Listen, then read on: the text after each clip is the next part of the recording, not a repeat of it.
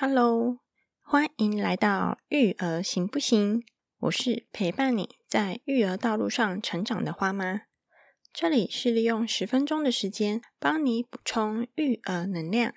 如果你喜欢这种干货满满的节目，记得要去订阅哟，才不会错过最新的集数通知。今天这集我要来跟你聊聊我最近读完的一本书，它叫做。我在家，我创业，家庭 CEO 的斜杠人生，作者是凯若。里头讲的概念，让我重新检视自己的脑袋瓜、育儿心态和所做出的行为举止。所以，想跟在收听节目的你分享这本书带给我的启发，也许也可以给你不一样的观点哟。让我们直接进入主题吧，Let's go！这本书的第一刷在二零一八年，不是热腾腾刚出版的书籍。那花妈，我为什么会知道有这一本书呢？其实是我很喜欢听周易的 Podcast，左边茶水间。我会往回追溯其他集数来听，其中的第二十七集，在家创业，左手抱小孩，右手创业，他是怎么办到的？凯洛的声音很好听，很温柔。那一集我就听了两遍，很喜欢其中他说的一句话，来鼓励妈妈。大概的意思是说。虽然妈妈的角色为了顾小孩，放弃了很多事，例如工作、理想还有抱负，但其实我们可以转个弯来定义现在的我们是在储备能力，在往后的日子更能大展身手。所以我就去了图书馆，借了他的书，上次才刚看完《每一天的教养》。都为了孩子独立那天做准备，得过婆婆教我的教养智慧，而这次则是看我在家我创业的这一本书。光看书名，我以为这是一本教人如何在家创业的书籍，因为凯若怀孕的时候，她创立了婚礼顾问公司，成立学院培训婚礼人才。在各地演讲，分享在家创业的心得。移居德国后，他利用照顾家庭的空闲时间开始写作，甚至举家搬迁至西班牙后，他又再次创业，将地中海的生活好物引进台湾市场。但我书看到一半多，才确定。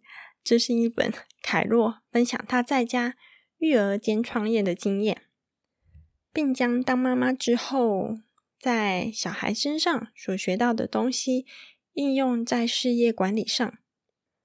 这方面虽然和我一开始所猜测的传达主题不一样，但借由凯若分享他成功的经验，其实对即将或已经步入家庭。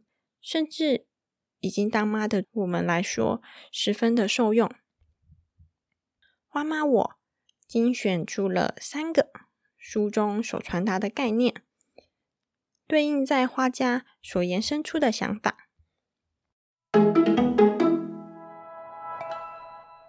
第一个，左眼在阻碍上只会生出一堆可是，左眼在方法上就会生出。许多的行动，这句话就是让我们去换个方向思考，让我想到了花花现在在 trouble two 的阶段。对于 trouble two 这个词，不仅仅是用来表示小孩已经两岁了，也说明大家对于两岁的小孩很头痛。但仔细想想，是不是我们大人？因为这个词，所以一不小心先对小孩贴上了负面标签。如果借由这阶段小孩旺盛的经历，家长可以带小孩多做些大肢体的活动，把游戏的难度增强。另一方面呢，小孩在这段时间也是词汇爆发期，既有这个优势，大人如果多给语言刺激，小孩学到的语言词汇会更多哟。第二个，专注在自己的核心竞争力，学会放手与授权。在收听节目的你。知道什么是直升机父母吗？直升机父母的意思是指过分介入儿女生活、保护或是干预他们生活的父母。因为就像直升机一样盘旋在儿女身边，所以叫做直升机父母。在日本也有类似的词汇哟，叫做怪兽家长，是指学校。对于家长以自我为中心、不讲理所造的词汇，如果呀，父母愿意多给小孩成长的空间，让他们多尝试许多不同的事情，即使事情到头来有错，小孩也可以借机学习。我来举一个例子哦，就是凯洛他的第一本书《每一天的教养》。都为了孩子独立那天做准备。德国婆婆教我的教养智慧。书中提到了他女儿代表学校的球队出国比赛，到了机场，他女儿赫然发现他护照没带到，所以他就很紧张的打电话跟凯若说这件事。凯若就像我们台湾的家长一样，想说。赶快把护照送过去给他女儿，而且赶过去的时间也绰绰有余呀。但他的球队教练不肯，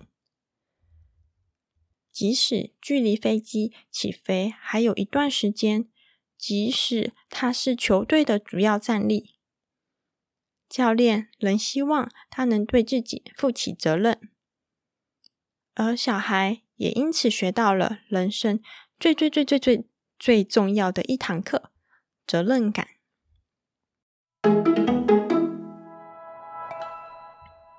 第三个，先连接情感，再理性沟通。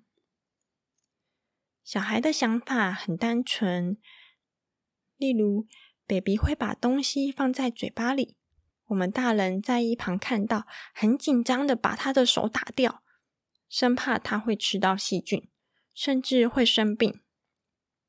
但其实，零到一岁是弗洛伊德人格发展理论里头所提到的口腔期，借由口腔的感知来满足心理。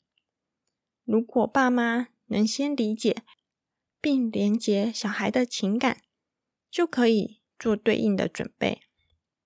像市面上有各式各样的固齿器，可以给 baby 啃，不仅满足小孩口腔的欲望。父母也可以安心。在《育儿行不行》的其中一集，我有介绍吴继刚。小时候，他喜欢玩洋娃娃，他妈妈当然也会担心，但他愿意先和小孩连接情感，愿意去理解他独一无二的特质，甚至飞去国外，让小孩可以来适性发展。在二十多年前，当时的传统世俗眼光下，吴继刚的家人愿意全力支持小孩，真的是很难能可贵。这也是先连接小孩情感的最棒例子。以上借由书中的我最喜欢的三个要点，融合花妈我。自身的想法与经验来分享给你，希望能带给你不一样的观点。今年八月底的时候，凯洛也出了一本新书，叫做《爸妈不瞎忙：凯洛的幸福家庭行事历》。因为我很喜欢凯洛流畅的文笔，很像一个亲切的大姐姐，借由书来分享她的故事，分享她成为母亲后的智慧。所以我一定也会把这本书看完，希望也可以来分享给大家知道我的想法。谢谢你的收听。嘿，等等等等，你以为结束了吗？年末了，育儿行不行？要给你两个大惊喜。第一个大惊喜是，当我录制完这段音频的时候，我就私讯问凯洛说：“请问凯洛，你可以帮我录制一段音频吗？约五分钟就可以了。”我带着一个忐忑不安的心情，等待他的回复。没想到他一口很爽快的答应呢，真那时候真的是开心到可以跳起来了。我们来就来听听凯洛特地为育儿行不行的听众们录制的这一段音频吧。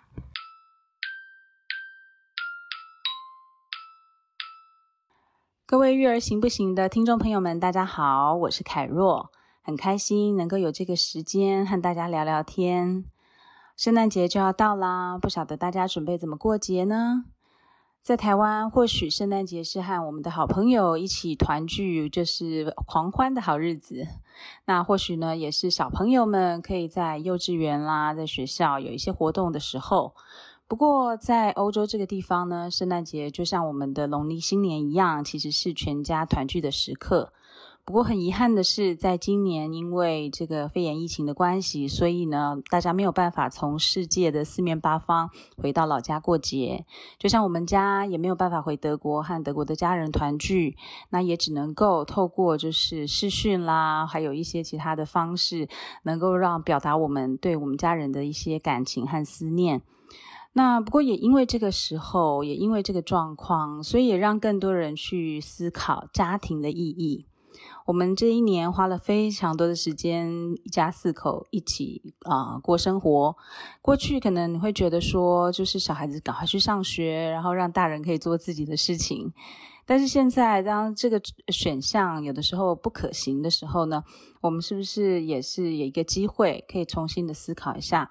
那我们在家里头，全部的人都在家里头的时候，我们可以一起怎么样彼此调试，然后一起怎么样，嗯，好好过生活。所以，其实我还蛮享受二零二零年的这个在家的时刻。虽然说外面风风雨雨的，很有很多的状况，但是在家里头的时间总是觉得特别的安稳。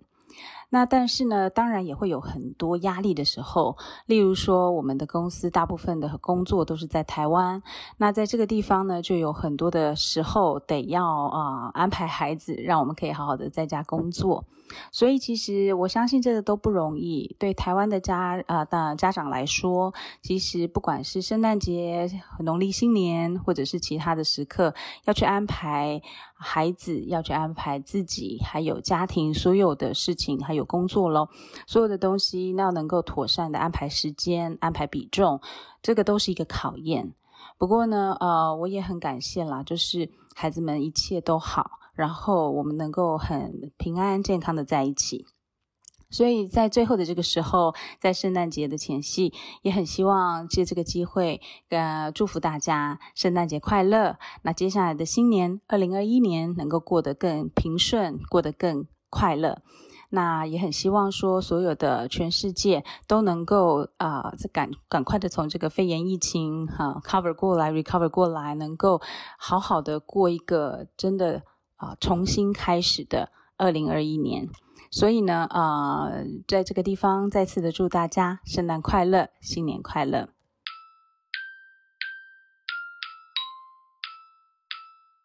凯洛的声音真的很好听，对吧？有一种让人心情很安定的感觉。第二个大惊喜来喽！第二个大惊喜是什么呢？就是可以来送大家礼物喽！凯洛很大方的提供听众两本他在二零二零年最新的书籍《爸妈不瞎忙》。关于活动办法呢，请去我的 IG，我的 IG 是妈怕 children，M A 点 P A 底线 C H I L D R E N，去看活动办法。偷偷告诉你，我的粉丝量很少，相信中奖几率一定很高哦！快去快去！祝你圣诞节快乐，新年快乐！谢谢你的收听，希望节目内容有帮助到你。我知道育儿的道路上不简单，但我要你知道你不孤单。最后的最后，要麻烦你。记得去订阅和留下五颗星评价，你的鼓励是我最重要的动力。也欢迎来 IG 跟我聊聊书籍的想法。IG 是妈怕 children，M A 点 P A 底线 C H I L D R E N。